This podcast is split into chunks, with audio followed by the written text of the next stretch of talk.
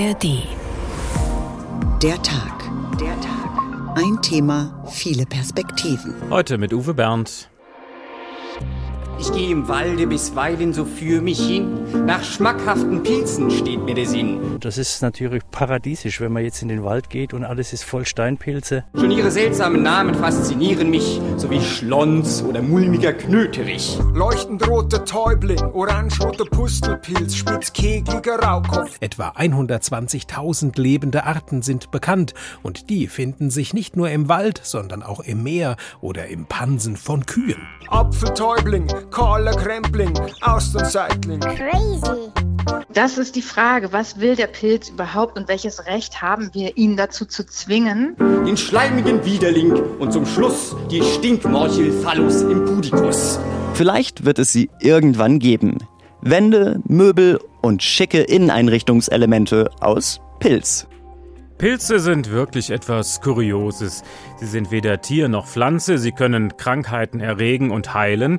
Wir brauchen sie zum Beispiel zur Herstellung von Brot, von Käse oder Bier und außerdem schmecken sie natürlich auch als Gewächs ganz wunderbar. Und die beste Nachricht für alle Pilzsammler, für sie wird es jetzt ein gutes Jahr, ein hervorragendes sogar.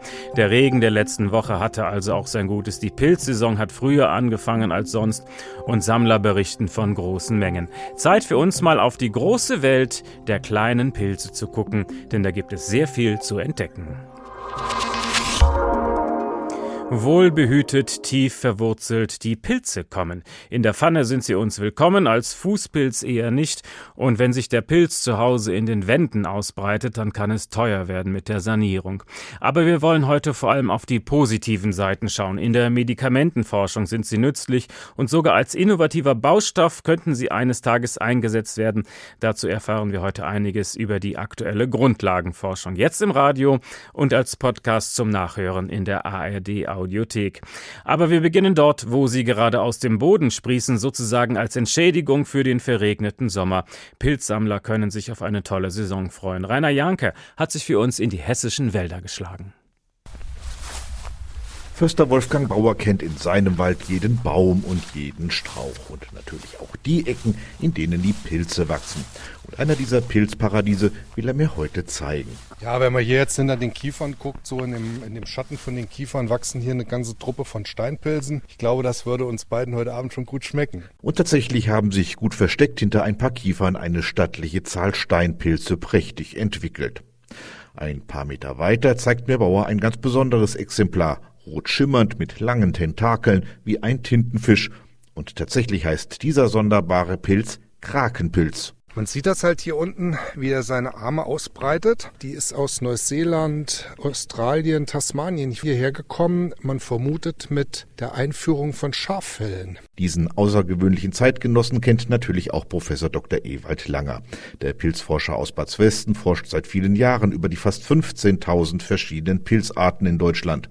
Und in diesem Jahr hat ihm das Wetter viel Forschungsmaterial garantiert. Durch den Regen jetzt äh, im August, wir haben ja jetzt schon fast die doppelte Regenmenge wie normal, ist das alles explodiert. Und das zeigt jetzt seine Wirkung und das ist natürlich paradiesisch, wenn man jetzt in den Wald geht und alles ist voll Steinpilze. Das ist schon toll. Diese reiche Auswahl an Pilzen ist natürlich Segen und Fluch zugleich. Viele der Pilze sind schmackhaft und lecker, andere sind aber gefährlich, weil hochgiftig und nicht immer kann man Gut und Böse unterscheiden. Es gibt sogar Pilzgattungen, wo essbare und tödlich giftige in einer Gattung stehen. Und ich sage immer, wer sich nicht auskennt, Finger weg vom Pilze sammeln. Langers Rat, am besten gemeinsam mit einem fachkundigen Pilzexperten sammeln gehen. Der weiß auch, wo die besten Reviere sind. Am besten sind so Stellen, die ein bisschen von der Sonne beschienen ist, wo viel Totholz rumliegt, also so kleine Äste, größere Äste. Wegnähe ist auch nicht schlecht, weil Steinpilze mögen gern Bodenstörung so ein bisschen und äh, wir haben die meisten vom Weg aus gesammelt gestern. Übrigens von Pilzerkennungs-Apps für Handy oder Smartphone hält der Pilzprofessor nicht so viel weil Fehldiagnosen sind nicht auszuschließen. Die funktionieren manchmal erstaunlich gut, aber manchmal eben auch nicht. Der Punkt ist immer, man muss mehrere Merkmale von dem Pilz sehen. Charakteristische Pilze können die Apps sehr gut, aber es gibt auch jede Menge Pilzarten, die haben sie nicht drauf. Und wenn man sich dann doch vertan und einen giftigen Pilz erwischt hat, dann heißt es schnell handeln, rät Langer. Sofort zum Arzt, wenn es irgendwie geht. Da gibt es ja auch die Gift-Notrufzentralen. Da ist eine in Göttingen und eine in Mainz. Die Nummern sind in jedem Telefonbuch drin und dann sofort handeln, nicht warten. Zurück zu Förster Bauer in den Wald. Wir pflücken noch immer die Steinpilze in der Kiefernschonung und ich stelle mir die Frage, wie viel darf ich eigentlich mitnehmen? So zwei Kilo für den Eigenbedarf, das geht, sagt Bauer aber da halte sich eben nicht jeder dran. Ab und zu findet man mal jemanden, manchmal sogar ganze Busladungen voll Menschen, die das gewerblich machen, das ist natürlich nicht erlaubt. Bleibt am Ende eine letzte Frage an Professor Langer. Nach dem Sammeln ist vor dem Essen und da braucht es doch noch einen Tipp vom Fachmann für den ultimativen Pilzgenuss. Frisch, einfach kleingeschnitten in der Pfanne, scharf angebraten, bisschen Pfeffer, bisschen Salz oder Pilzschnitzel in etwa fingerdicke Scheiben geschnitten, schöne große Steinpilze, paniert wie ganz normale Schweineschnitzel und angebraten in der Pfanne, das ist ein Gedicht. Ein Gedicht, wenn eben kein Giftpilz dazwischen geraten ist. Aber der Pilz macht sich nicht nur in der Pfanne gut, vor allem im Wald hat er natürlich eine ganz wichtige Funktion. Und das kann uns Hermine Lotz erläutern. Sie ist Mitarbeiterin in der Arbeitsgruppe Mykologie am Fachbereich Biowissenschaften der Goethe-Universität Frankfurt. Was hat denn der Wald davon, wenn auch Pilze in ihm wachsen? Ja, die Pilze äh, leben in Gemeinschaft mit allen anderen Lebewesen im Wald. Und äh, man kann sie in ihrer Lebensweise in verschiedene Gruppen unterteilen, die müssen sich ja auch ernähren, so wie alle Lebewesen. Ähm, es gibt die Pilzgruppen, äh, die in einer Win-Win-Situation sozusagen mit Bäumen und Pflanzen zusammenleben. Es gibt die Pilzarten, die den Wald aufräumen, wenn dann Bäume oder äh, Pflanzen abgestorben sind oder auch Tiere gestorben sind. Und dann gibt es noch eine dritte Gruppe, äh, die nur profitieren von ihrem sogenannten Wirt, also Parasiten. Also es gibt auch Pilze, die schädlich sind für Bäume. Es gibt auch schädliche Pilze. Jawohl, auf die wollen wir dann vielleicht ein bisschen später eingehen. Reden wir erstmal über die Guten, die sogenannten Guten. Das ist ja immer aus unserer menschlichen Sicht auch betrachtet. Also welche sind dann die guten Pilze im Wald? Die guten Pilze sind die sogenannten Mykorrhiza-Pilze. Und über die wurde in dieser Sendung schon gesprochen. Denn viele unserer guten Speisepilze, wie die Steinpilze oder die Pfifferlinge, die Maronenröhrlinge, viele Täublinge, Ritterlinge, das sind alles Mykorrhiza-Pilze. Mykorrhiza bedeutet äh, Pilzwurzel auf Deutsch. Also, Sie sind Mitglied der Gesellschaft für Mykologie, die Wissenschaft von den Pilzen. Was fasziniert Sie persönlich an dieser Welt der Pilze? Mich fasziniert, dass das eine so unglaubliche Bandbreite an Lebensformen, an äh, Aussehen, äh, an chemischen Strukturen, die solche Pilze produzieren, äh, gibt. Und das ist ein unerschöpfliches Thema. Das ist nicht nur ein Beruf, das ist auch ein Hobby, was man bis zum Lebensende betreiben kann. Und es ist auch eine ästhetische Angelegenheit. Wenn Sie in einen Wald gehen und plötzlich haben Sie so viele kleine Pilzfruchtkörper in vielen Farben, in allen möglichen Formen, mit verschiedenen Gerüchen, äh, das finde ich einfach schön und spannend. Die Gesellschaft für Mykologie kürt jedes Jahr den Pilz des Jahres. In diesem Jahr ist er noch nicht gekürt. Sie sind ganz gespannt. Das entscheidet das Präsidium. Äh, Sie als einfaches Mitglied dieser Gesellschaft, wen würden Sie am liebsten auf dieses Podium stellen? Welchen Pilz? Also ich hatte mir ausgedacht, dass ich ganz gern einmal den Orange-Seitling als Pilz des Jahres sehen würde. Wie heißt der? Orange-Seitling? Orange-Seitling, ja. Mhm. Ja. Seitling heißt er, weil er seitlich angewachsen ist an Holzstämmen. Ziemlich großer Pilz, der unten äh, Lamellen hat. Der wächst an totem Holz. Meistens sind es Nadelbäume, die irgendwo im Wald umliegen. Ich finde den manchmal im Umkreis von Frankfurt, wo ich wohne. Und das Schöne an dem Pilz ist, dass er oft im Spätherbst oder im Winter erscheint oder ganz früh im Frühling, wenn sonst noch nichts wächst. Und das ist dann schön, wenn man dann einen wundervollen orangefarbenen äh, Farbfleck auf so einem Baumstamm findet. Also da geht es Ihnen einfach um die Farbe und die Schönheit des Pilzes. Ganz genau, denn das ist kein Speisepilz. Äh, der besteht im Prinzip nur aus Haut und Knochen. Also da hat man keinen Genuss beim Essen. Giftig ist er nicht. Ähm, Da geht es mir einfach nur um die Schönheit, um die Freude, wenn man einen Waldspaziergang macht, so etwas zu entdecken. Haben Sie sich auch selbst schon mal den Magen verdorben beim Pilzesammeln? Nein, das ist mir noch nicht passiert. Ich wurde schon als Kind sozusagen darauf abgerichtet, nur zu essen, was ich genau kenne, äh, verfaulte Stellen rauszuschneiden und einfach nur gute und frische Pilze aus dem Wald mitzunehmen. Also das ist die wichtigste Regel, nichts essen, was man nicht wirklich, wirklich kennt. Das ist die wichtigste Regel. Und die zweitwichtigste ist, einen Maßstab anzulegen, wie man ihn auch in der Gemüseabteilung hätte, nichts Verfaultes oder Verdorbenes zu nehmen. Denn dann bekommt man nämlich keine Pilzvergiftung, sondern eine Lebensmittelvergiftung unter Umständen. Also die gibt es auch ganz oft, ja? Das ist eigentlich das häufigste. Ich berate ja auch und bin mit dem Giftnotdruck in Kontakt. Und das sind eigentlich die häufigsten Geschichten. Es gibt ja auch diese These, dass Pilze die Kommunikation im Wald koordinieren. Da gibt es dieses Schlagwort des Wood Wide Web, wie so ein Internet, die die Pilze verbinden alles. Halten Sie das für esoterischen Quark oder ist da was dran? Nein, nein. Also man weiß das, äh, wir, wir wissen das, das ist erwiesen, dass ein Baum mehrere Pilze äh, mit sich verbinden kann, eben in Form einer Mykorrhiza und diese Pilze wiederum mit anderen Bäumen in Verbindung stehen können. Ähm, da gibt es Studien dazu, äh, die alle in Wäldern der gemäßigten Zone gemacht wurden. Da konnte man das sehen, je älter die Bäume sind, mit desto mehr Pilzindividuen und über diese Pilzindividuen sind sie auch mit anderen Bäumen dann vernetzt. Dieses Schlagwort Wood Wide Web, das ist ganz nett. Äh, wir würden es eher allgemeinschaftliches Mykorrhiza-Netzwerk nennen. Und äh, die Frage ist ja immer, was passiert in diesen Netzwerken?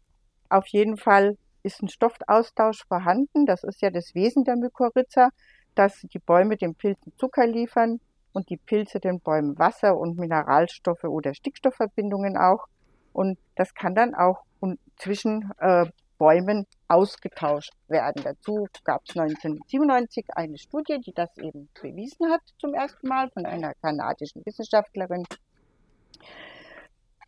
Es werden auch Informationen ausgetauscht, aber das ist alles sehr schwer in einem gestandenen, gut gewachsenen alten Wald nachzuweisen. Ähm, die Stoffflüsse ja äh, und die Vernetzungen aber die Informationsweitergabe, das ist ein bisschen schwierig. Da muss man sich noch einfach bessere Studientechniken ausdenken. Also das ist ein Thema, die Pilze, die gibt es schon immer und wir leben mit ihnen, aber wir wissen erstaunlich wenig über sie. Was muss denn noch so alles erforscht werden? Was sollte man noch herausfinden? Erstens mal ist es so, dass wir die Artenvielfalt der Pilze gar nicht äh, genau erfassen können. Es gibt viel mehr Pilzarten, je nach äh, Prognosen von Forschern bis zu 5 Millionen Pilzarten und wissenschaftlich beschrieben sind 140.000 weltweit. Ähm, wir haben da die ganze Bandbreite überhaupt noch nicht im Blick. Und wir Menschen denken natürlich immer zuerst an uns und es sind sehr viele Dinge. Äh, Pilze sind ja Laboratorien der Natur. Es gibt sehr viele Stoffe, die in Pilzen vermutlich vorhanden sind, die uns sehr gut helfen könnten, so wie das im Beitrag ja schon anmoderiert wurde, als Arzneimittel, ähm, als Nahrung, äh, für Kosmetika, für biotechnologische Zwecke. Ähm, da müsste noch sehr vieles erforscht werden. Und da äh, was war auch? Ja, ja. bitteschön. Bitteschön, Sie wollten noch was sagen, Entschuldigung. Alles klar. da haben wir noch einen, einen, großen Weg vor uns und das Traurige ist natürlich, äh, dass uns sicherlich ganz viele Arten bei dem jetzigen Artensterben auch bei den Pilzen eben verloren gehen, bevor wir sie kennenlernen. Und über den Stand der Forschung werden wir gleich auch noch mehr erfahren. Das war Hermine Lotz von der Arbeitsgruppe Mykologie am Fachbereich Biowissenschaften der Goethe-Universität Frankfurt. Vielen Dank. Natürlich dürfen wir auch den Pilz als Rauschmittel nicht verschweigen. In der Literatur wird das zum Teil ein kleines bisschen glorifiziert. Wir zitieren aus einem Sammelband mit dem Titel Rauschgift Esser erzählen. Darin gibt es auch einen Text über heilige Pilze in indianischen Kulturen. In den entlegenen indianischen Dörfern betrachten die Indianer die psychotropen Pilze als heilig. Sie fürchten sie und beten sie an. Obwohl die Pilze nirgends mehr mit dem aztekischen Begriff Tionanacatl, Gottes Fleisch, bezeichnet werden, betrachten die Indianer sie als Schlüssel zur Kommunikation mit der Gottheit. Nichts, absolut nichts haben diese heiligen Pilze mit unserem Gebrauch des Alkohols zu tun. Die vulgäre Lustigkeit, mit der völlig zivilisierte Leute manchmal von einem Schwips oder einem Suff sprechen, ist dem Indianer mit seinen Pilzen fremd. Die Wirkung ist auch völlig anders. Bei den Pilzen gibt es keinen Kater, keine Gedächtnistrübung und anscheinend erzeugen die Pilze auch keine Sucht, wie manchmal der Alkohol und bestimmte andere Drogen. Die Dosierung bleibt während des ganzen Lebens gleich. Die Pilze werden genommen, wenn ein ernstes Problem gelöst werden muss, und zwar, wie ich glaube, nur dann. Vielleicht herrscht eine Krankheit in der Familie, dann befragt man den Pilz, um zu erfahren, ob der Patient leben oder sterben wird. Lautet der Spruch auf Tod, zögert die Familie nicht länger, sondern beginnt sofort mit den Vorbereitungen für die Leichenfeier. Die kranke Person verliert ihren Lebenswillen und gibt kurz darauf ihren Geist auf. Lautet der Spruch auf Leben, so wird der Pilz sagen, was getan werden muss, damit der Patient sich erholt. Na, hoffentlich irrt sich der Pilz nicht. Der Tag, ein Thema, viele Perspektiven. Wohlbehütet, tief verwurzelt, die Pilze kommen. Das sind schon merkwürdige Geschöpfe, über die wir viel zu wenig wissen. Da gibt es noch viel zu erforschen und unser Wissenschaftsredakteur Stefan Hübner hat jetzt noch mal ein paar Fakten zusammengetragen, die nicht jeder kennt. Der Pilz, das unbekannte Wesen, was Sie schon immer über Pilze wissen wollten, aber bisher nie zu fragen wagten. Platz 7. Pilze kommen auf der ganzen Welt vor und das wohl seit über 400 Millionen Jahren. Etwa 120.000 lebende Arten sind bekannt und die finden sich nicht nur im Wald, sondern auch im Meer oder im Pansen von Kühen. Platz 6. Pilze sind anders als andere Lebewesen. Sie vereinen in sich sogar Eigenschaften von Pflanzen und von Tieren. Zum Beispiel haben Pilze Zellwände wie Pflanzen, in denen ist aber die chemische Substanz Chitin, die macht sonst Insektenpanzer hart. Platz 5. Was macht ein Pilz, der Hunger hat? Je nach Art zersetzt er abgestorbenes organisches Material, totes Holz zum Beispiel, er ernährt sich parasitär oder er geht eine Symbiose ein, mit einzelligen Algen zum Beispiel, und das heißt dann Flechte. Platz 4. Pilze haben Eigenschaften, an die man erstmal gar nicht denkt. Dass einige von ihnen nachts aufgrund chemischer Reaktionen leuchten, ist dabei fast unspektakulär, denn andere Arten können sich offenbar trotz fehlendem Gehirn Dinge merken oder sie kommunizieren miteinander über elektrische Impulse. Platz 3. Das Reich der Pilze ist voller Rekorde. Das Lebewesen mit den meisten Geschlechtsidentitäten ist ein Pilz, der größte Einzeller ist ein Pilz und das größte mehrzellige Lebewesen natürlich auch ein Hallimasch aus den USA. Mit unterirdischen Zellfäden durchzieht er ein Gebiet so groß wie etwa 1200 Fußballfelder. Geschätztes Alter 2400 Jahre, geschätztes Gewicht 600 Tonnen. Platz 2. Immens vielfältig ist das Pilz-Mensch-Verhältnis. Nur ein paar Beispiele. Pilze können Schädlinge oder Krankheitserreger sein, wie der Fußpilz. Andere sind Nützlinge wie die Hefe, lecker wie Trüffel oder giftig wie der Fliegenpilz. Medikamente wie Penicillin werden aus Pilzen gewonnen und berauschen kann man sich mit ihnen auch, etwa mit Kahlkopfpilzen, kurz Psilos, die deshalb im alten Mexiko als heilig galten. Platz 1. Marzipanfeldling, kleiner Kokosflockenmilchling oder Zunderschwamm. Wer so heißt, muss ein Pilz sein. Deren Namensvielfalt ist konkurrenzlos, aber auch erklärbar. Der Zunderschwamm etwa diente einst zum Feuer anzünden. Außerdem bindet er gut Wasser, deshalb Schwamm. Beim Marzipanfeldling kommt Felbling von Falb für grau-gelb und dann riecht dieser Pilz auch noch nach Marzipan. Leider ist er ungenießbar, wie auch der kleine Kokosflockenmilchling. Der hat in seinen Zellen eine Art Milchsaft, der beim Abschneiden austritt. Und außerdem riecht dieser Pilz unverwechselbar nach frischen Kokosmakronen. Allerlei Wissenswertes über Pilze und wir wollen nun tiefer einsteigen in die Forschung. Professor Max Stadler vom Helmholtz-Zentrum für Infektionsforschung beschäftigt sich schon seit seiner Kindheit leidenschaftlich gerne mit Pilzen. Heute ist er weltweit anerkannter Experte für industrielle Mikrobiologie und Mykologie und pilzliche Biodiversitätsforschung.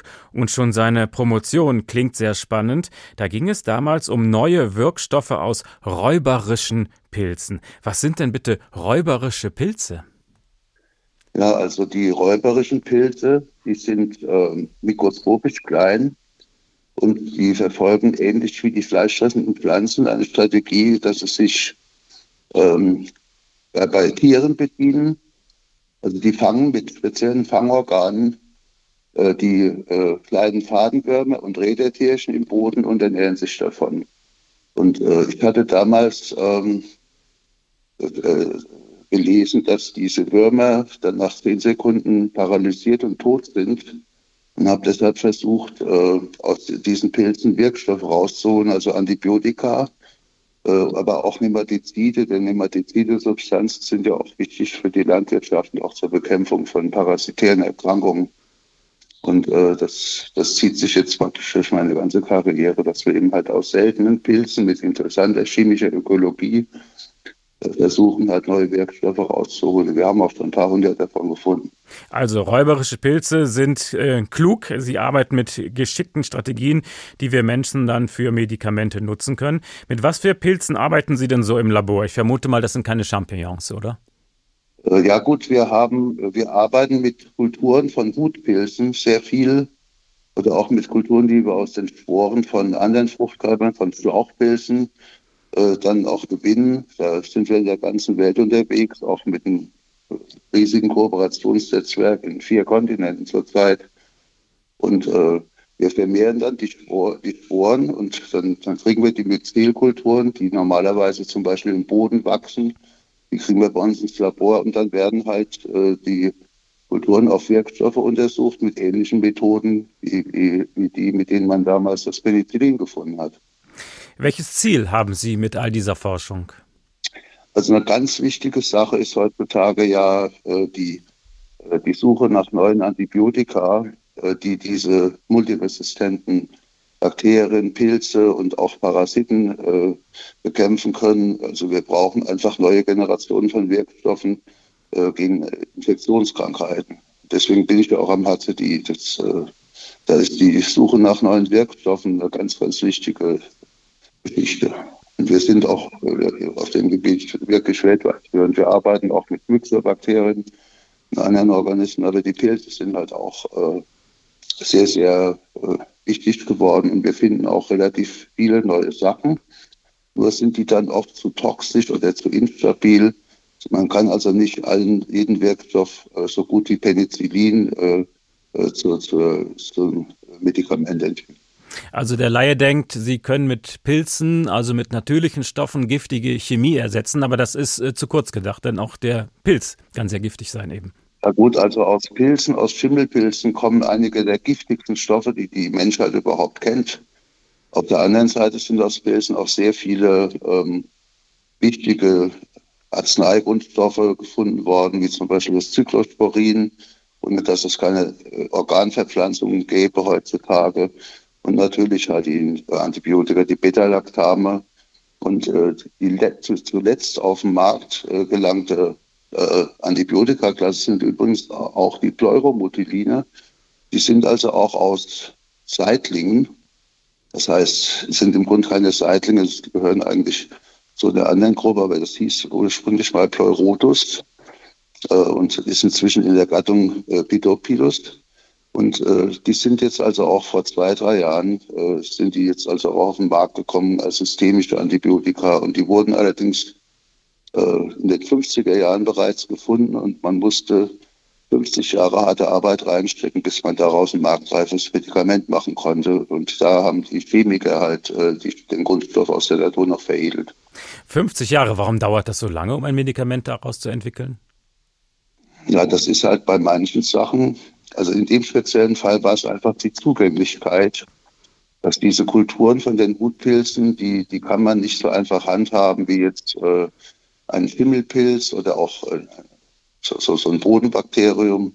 Da hat es also lange gedauert, bis man da ein Produktionsverfahren entwickeln konnte. Und dann muss man halt auch noch die richtige äh, Substanz auch aus dem Naturstoff, Grundstoff ähm, äh, semisynthetisch herstellen. Das heißt, die Chemiker haben dann halt verschiedene äh, Methoden eingesetzt, um diese Grundsubstanz chemisch zu verändern.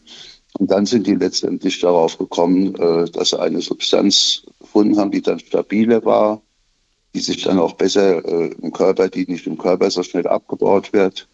Und das musste man dann halt auch noch im größeren Maßstab machen, weil um ein Medikament herzustellen, brauchen sie ja Kilogramm, wenn nicht sogar Tonnen.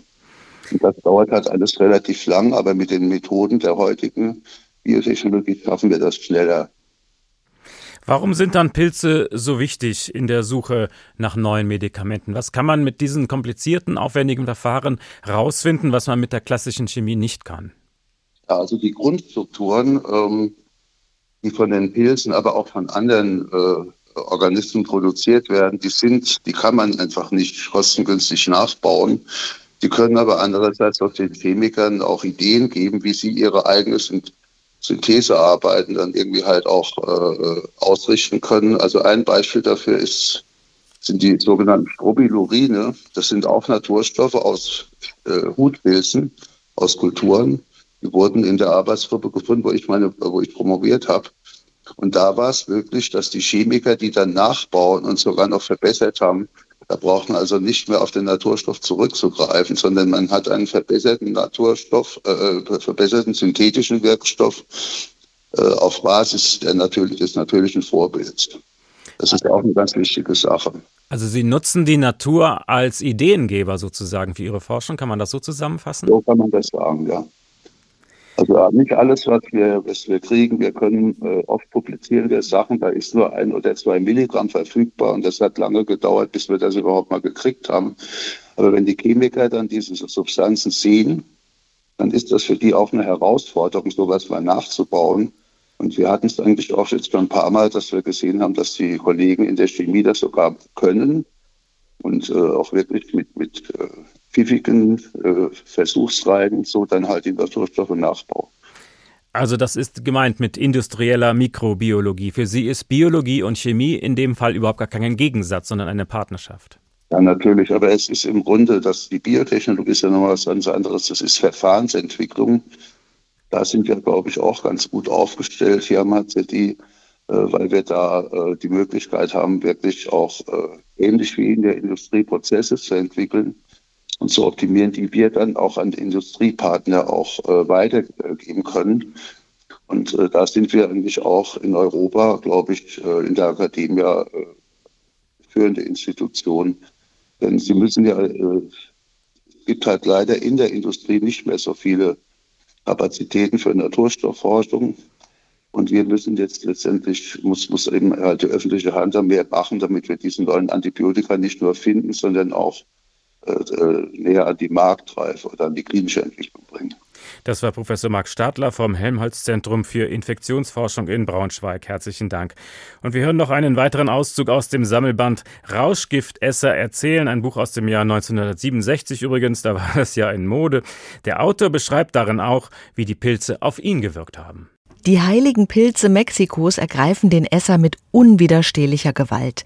Sie führen zu einer vorübergehenden Schizophrenie oder einer Pseudoschizophrenie, während der Körper bleischwer auf der Matte liegt, während man Notizen macht und Erfahrungen mit dem Nachbarn austauscht, während die Seele zu den Enden der Welt und tatsächlich zu anderen Existenzebenen davonfliegt. Die Pilze wirken auf verschiedene Personen verschieden. Einige zum Beispiel scheinen nur eine göttliche Euphorie zu erleben, die sich in unbändigem Gelächter äußern kann. Ich selbst hatte Halluzinationen. Was ich sah, sah ich klarer als alles, was ich je zuvor gesehen hatte. Zuletzt schaute ich mit dem Auge der Seele, nicht mehr durch die groben Linsen meiner natürlichen Augen. Darüber hinaus war, was ich sah, von gewichtiger Bedeutung erfüllt. Ich war von Ehrfurcht ergriffen, meine Visionen, die sich niemals wiederholten, waren nicht von dieser Welt. Keine Autos, keine Städte mit Wolkenkratzern, keine Düsenflugzeuge. Es ist ein seltsames Gefühl. Mit der Geschwindigkeit des Gedankens wird man an jeden Ort versetzt, an den man sich wünscht. Und man ist dort ein vom Körper gelöstes Auge, frei im Raum, sehend, ohne gesehen zu werden, unsichtbar, körperlos.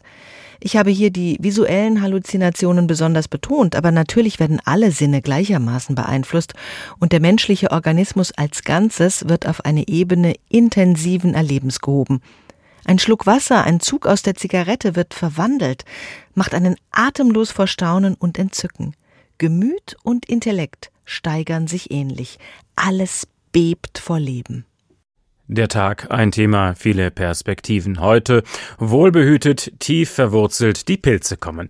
Pilze als Rauschmittel, darüber reden wir am Schluss noch mit einem Sachverständigen, aber auch ganz nüchtern betrachtet hat der Pilz so manche bisher unerkannte Vorzüge. In Kassel wird daran geforscht, wie man ihn zum Beispiel als Baustoff einsetzen kann statt Beton. Wenn im großen Stil das funktionieren würde, dann könnten wir enorm viel CO2 einsparen. Man hätte einen ganz neuen natürlichen Baustoff zur Verfügung. Noch ist das alles Science Fiction, aber es wird intensiv daran gearbeitet. Nikolas Frühling zeigt uns, worum es geht. Circa zwei Meter große, creme- bis graubraune Wände stehen hier im Arbeitsraum des Fachgebiets Experimentelles und Digitales Entwerfen der Uni Kassel.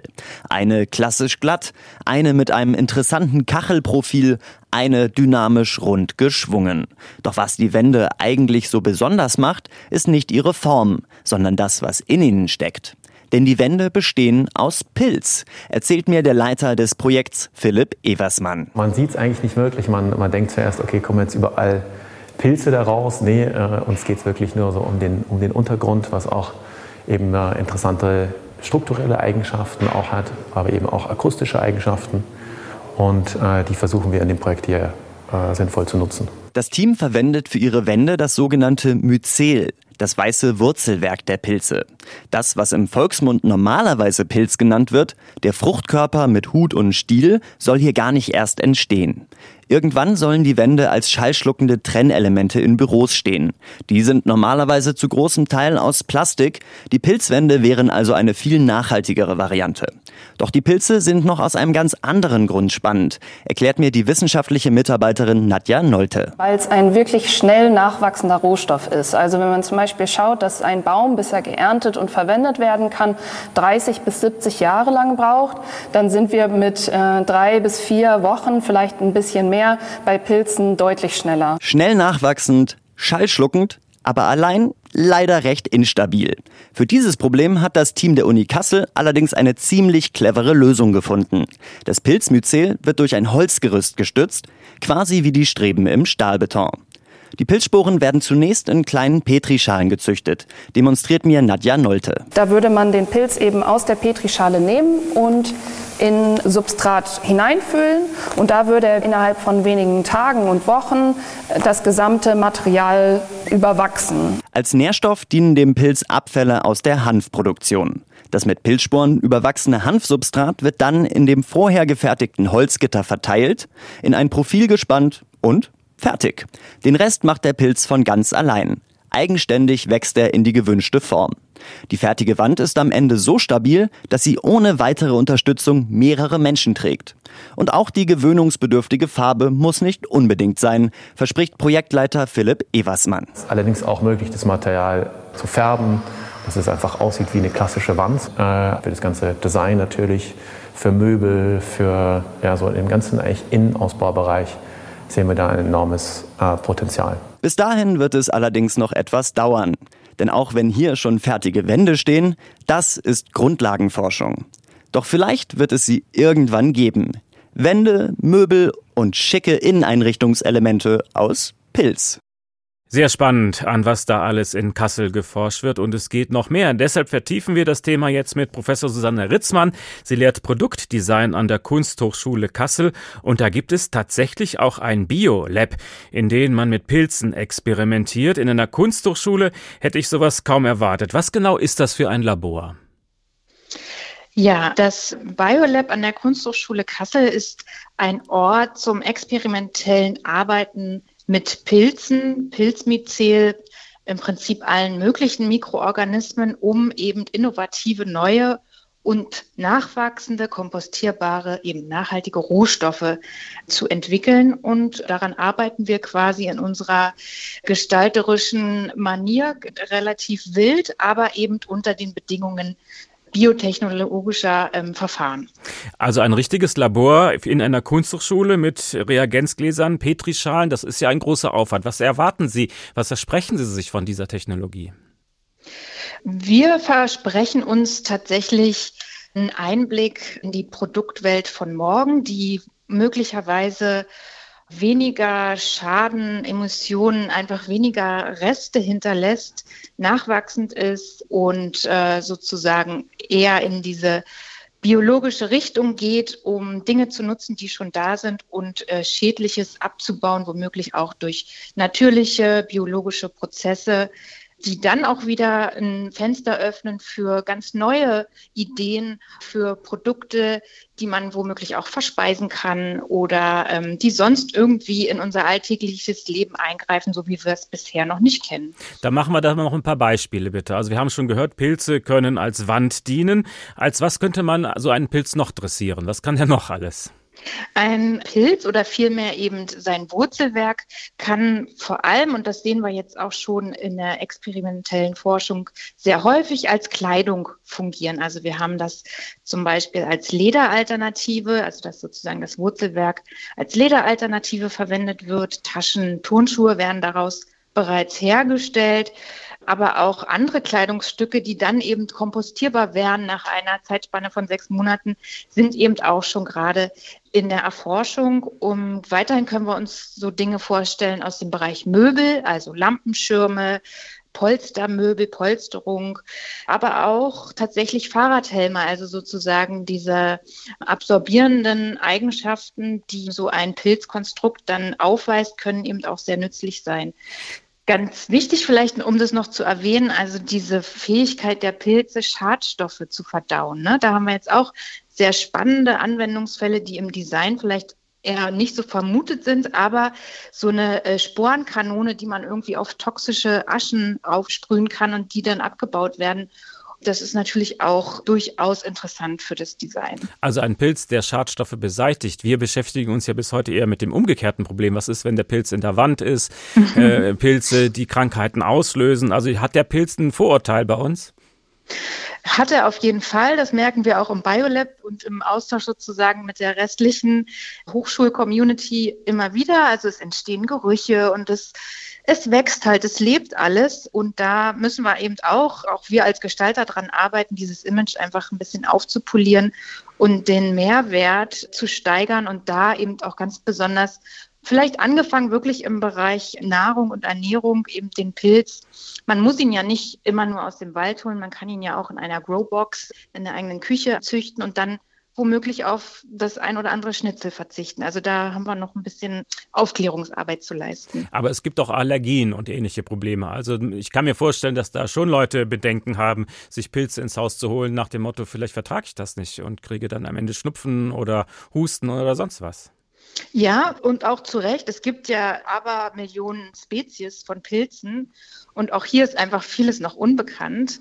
Aber tatsächlich die Pilze, die wir auch im Lab verwenden, sind ziemlich gut bekannt. Wir wissen, was die sozusagen für Reaktionen hervorrufen können. Und da gilt es einfach wieder mal informiertes Handeln. Also ein unbekannter Pilz, den irgendwo zu züchten, davon ist natürlich immer abzuraten.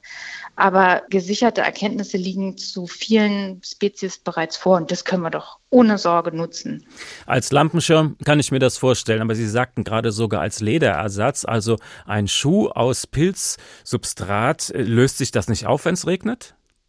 Ja, und hier sind wir genau an den spannenden Punkten, wo wir noch ganz viel weiter forschen müssen. Denn auch sozusagen diese Beschichtungen, die da notwendig wären, um so einen Schuh eben äh, gegen Nässe resistent zu machen, müssten, um das Ganze wirklich konsequent äh, umzusetzen, auch biologisch abbaubar sein. Und da stehen wir doch noch ganz am Anfang, weil ähm, wenn ich dann irgendeinen Plastiküberzug auf die Pilzsohle gebe, habe ich im Prinzip nichts gewonnen. Von daher ja, das ist noch eine große Herausforderung. Deswegen auch das Beispiel der kompostierbaren Kleidung würde ja implizieren, so ein T-Shirt trägt man halt nur sechs Monate, weil dann zersetzt es sich. Okay, der ganze Schuh sollte sich bitte nicht biologisch auflösen, während ich zur U-Bahn laufe, oder? Richtig, richtig. Also da sind viele spannende Fragen noch offen. Welche Schwierigkeiten haben Sie bei dieser Technologie? Das stelle ich mir alles nicht einfach vor, denn es ist ja irgendwie ein Lebewesen, mit dem Sie da arbeiten.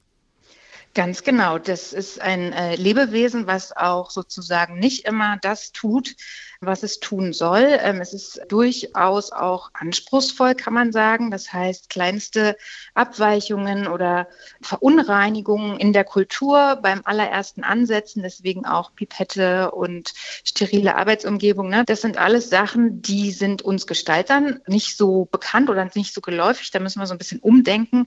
Und dann natürlich das Ganze, also wir sprechen ja hier über ein Wachstum und eben nicht einen Produktionsprozess. Das heißt, da sind einfach Unwägbarkeiten von so einem, ich sage jetzt mal, ne, Individuum auch mit dabei. Damit müssen wir uns auch noch auseinandersetzen. Vielleicht will der Pilz gar nicht, vielleicht ähm, hatte der ganz andere Pläne. Und all jenes ist natürlich auch eine Herausforderung, wenn man sagt, ich möchte dieses und jenes Produkt entwickeln. Ja, aber mein Myzel hat sich nicht entwickelt wie erhofft. Okay, also es wird zum Beispiel auch spekuliert, dass man Pilze als Schaumstoffersatz einsetzen kann irgendwann mal. Aber will der Pilz Matratze sein? Und das ist die Frage, was will der Pilz überhaupt und welches Recht haben wir, ihn dazu zu zwingen? Und da muss man irgendwie eine Aushandlung finden, weil er antwortet bisher nicht. Ähm, und er ist eben auch also sozusagen zwischen Flora und Fauna irgendwie so eine große Spezies dazwischen, die eben noch sehr viele Unbekannten mit sich bringt. Und da gilt es auch einfach herauszufinden, was ist ethisch vertretbar mit ihm zu tun und was nicht. Ganz neue Fragen. Das war Susanne Ritzmann, Professorin für nachhaltige Produktgestaltung an der Kunsthochschule Kassel. Vielen Dank. Schuhe und Matratzen aus Pilzen, das klingt für unsere Ohren noch ziemlich skurril. Wollen wir doch lieber mal zurückkehren zu den essbaren Pilzen. Die meisten, die wir im Restaurant oder im Supermarkt bekommen, sind natürlich nicht frisch aus dem Wald, sondern aus der Zucht, oft industriell in ganz, ganz großem Maßstab. Doch auch Pilzzucht kann eine Leidenschaft sein. Vaja Stavrianos hat für uns mal einen ehemaligen Bierkeller in Offenbach besichtigt, ein idealer Ort für eine Pilzzucht.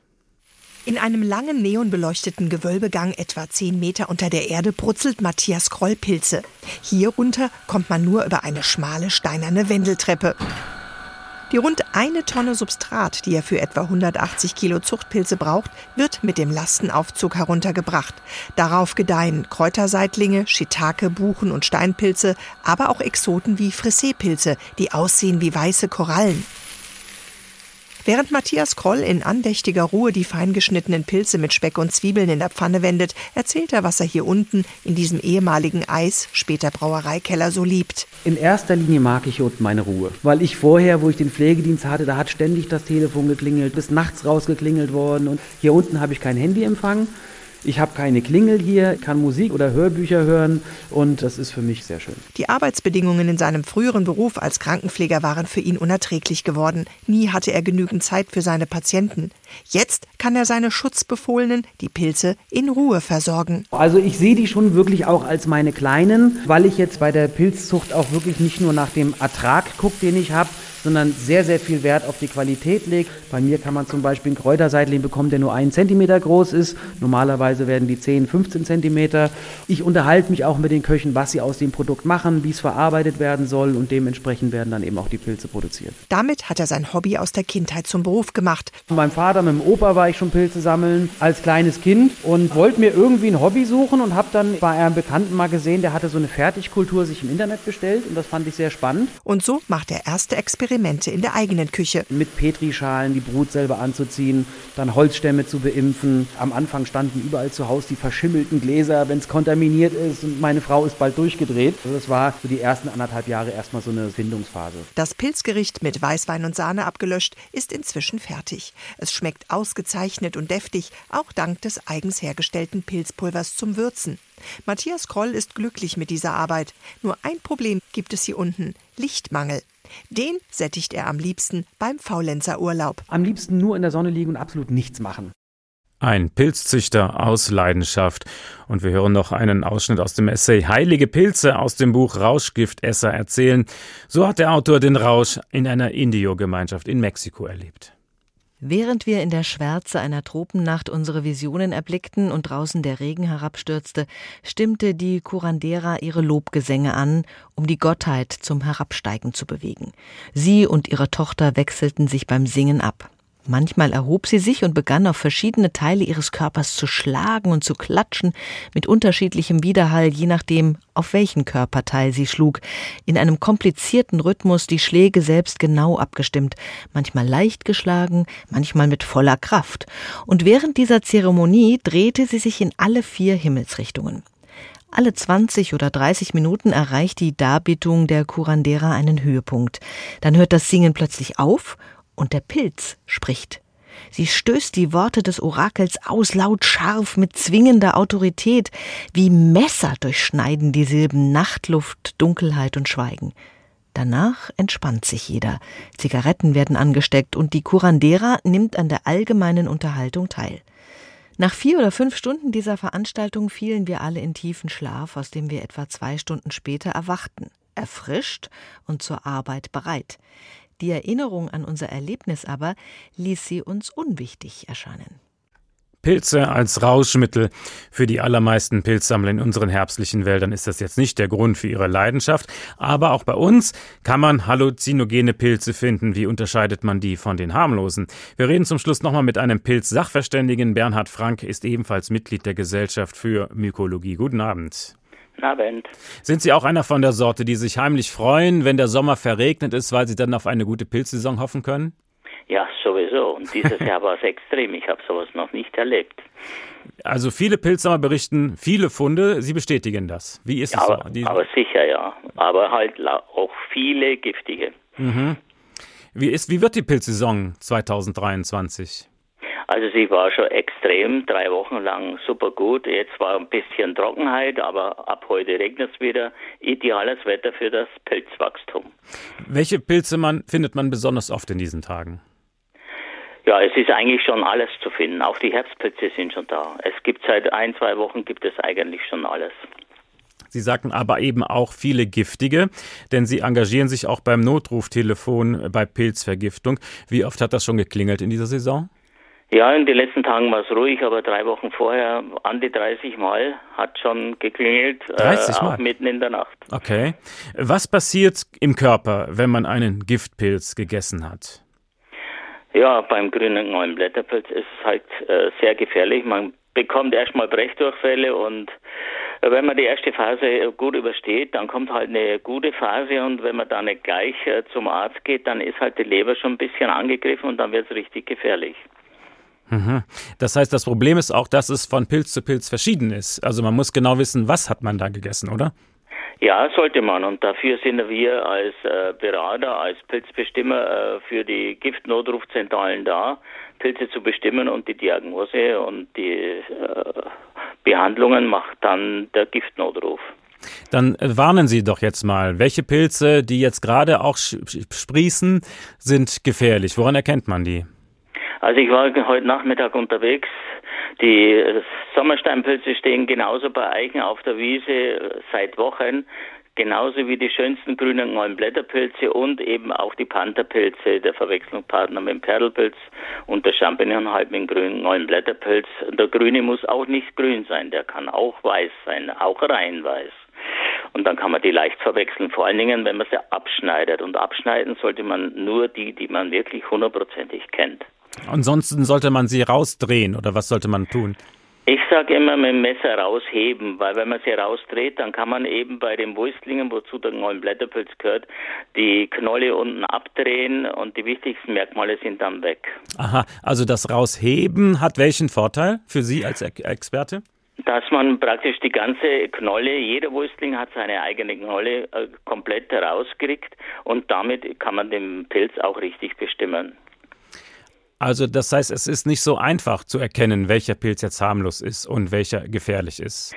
Das nicht, aber wenn man zum Beispiel weiß, dass der neuen Blätterpilz, das heißt die Wurstlinge Weißsporer sind und Champignon Dunkelsporer, ein Champignon ist unten unterm Hut nie rein weiß, ein Knollenblätterpilz immer, weil er eben ein Weißsporer ist.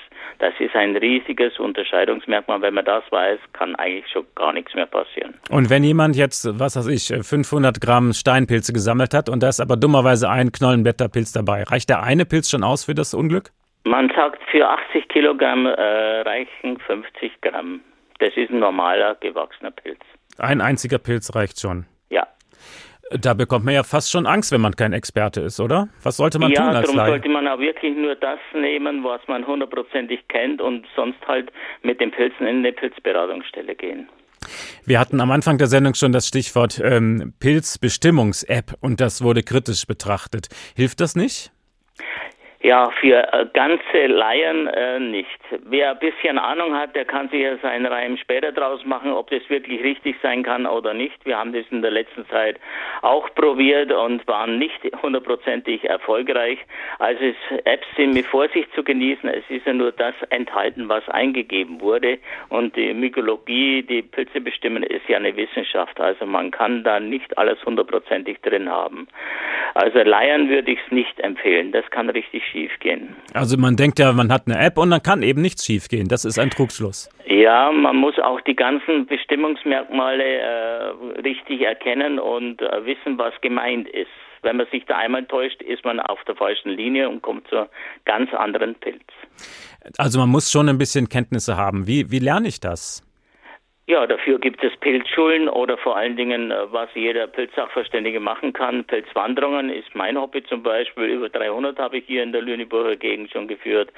Und da kann man dann alles lernen. Vor allen Dingen eben die Giftpilze, die die wichtigsten Pilze sind und dann eben auch die Doppelgänger, die S-Bahn dazu. Mhm.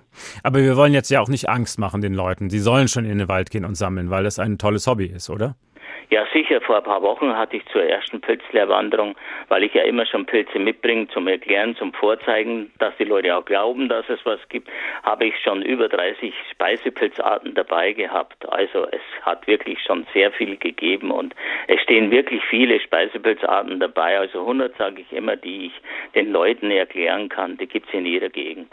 Dann geben Sie uns doch mal als Laien ein paar Tipps. Woran erkenne ich als Laie eine gute Fundstelle? Wo soll ich anfangen zu suchen? Also am besten, wenn man äh, irgendwelchen Pilze zum Essen finden will, dann geht man halt in den Mischwald, weil die äh, Pilze hängen ja mit den Bäumen zusammen, sind eine Mykorrhiza, Symbiose mit den Bäumen und dann braucht man halt dementsprechend den Baum, zum Beispiel die Kiefer für die grause Glucke. Das ist eine einfache Geschichte. Birkenpilz bei der Birke und so weiter. Also man muss die Pilze entsprechend der Bäume suchen, weil die meisten Pilze, die wir essen, wachsen halt mit den Bäumen entsprechend. Und sie wirklich frisch verzehren, ne? nicht lange liegen lassen, oder? Ja, man kann schon ein paar äh, bisschen aufheben. Pfifferlinge sage ich in ein paar Tage. Äh, Steinpilz geht auch ein, zwei Tage, aber zum Beispiel Rotfußröhrlinge, die muss man am gleichen Tag essen, weil die verpilzen auch schnell. Da, dazu gehören allgemein die ganzen Filzröhrlinge. Und Schimmelpilz ist ja richtig giftig. Und äh, sind die richtig guten Fundstellen dann Geheimsache oder tauscht man sich aus? Nein, austauschen gibt's da nicht. Die werden höchstens vererbt. Aber die Pilzplätze werden nicht verraten. Das ist eine Erbgeschichte. Schade auch. Ich dachte, Sie könnten jetzt ein paar Orte nennen, wo man auf jeden Fall mal vorbeischauen sollte. Ja, also die Anrufe kommen schon dementsprechend, aber das wird natürlich nicht gemacht. Das soll man halt bei so Wanderungen, wie zum Beispiel bei mir, halt lernen, wie kann man wo welche Pilze finden. Aber Ihr Lieblingsrezept, das verraten Sie uns.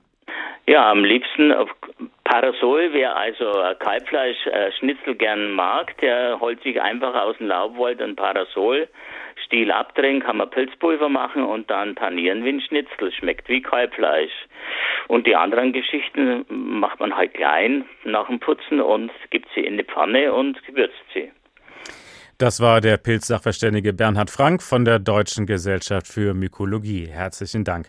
Der Tag, ein Thema, viele Perspektiven. Wenn Sie noch mehr dazu empfehlen, hören wollen, wir empfehlen Ihnen heute zum Beispiel die Kollegen von Deutschlandfunk Kultur. Die haben einen Podcast mit dem Titel Echtzeit und die Folge vom 22. Oktober hat den Titel Pilze Annäherung an ein geheimnisvolles Wesen. Das finden Sie in der ARD Audiothek, genauso wie uns in der Rubrik Politik und Hintergrund. Mein Name ist Uwe Bernd. Ich wünsche einen guten Appetit. Der Tag. Der Tag. Ein Thema, viele Perspektiven.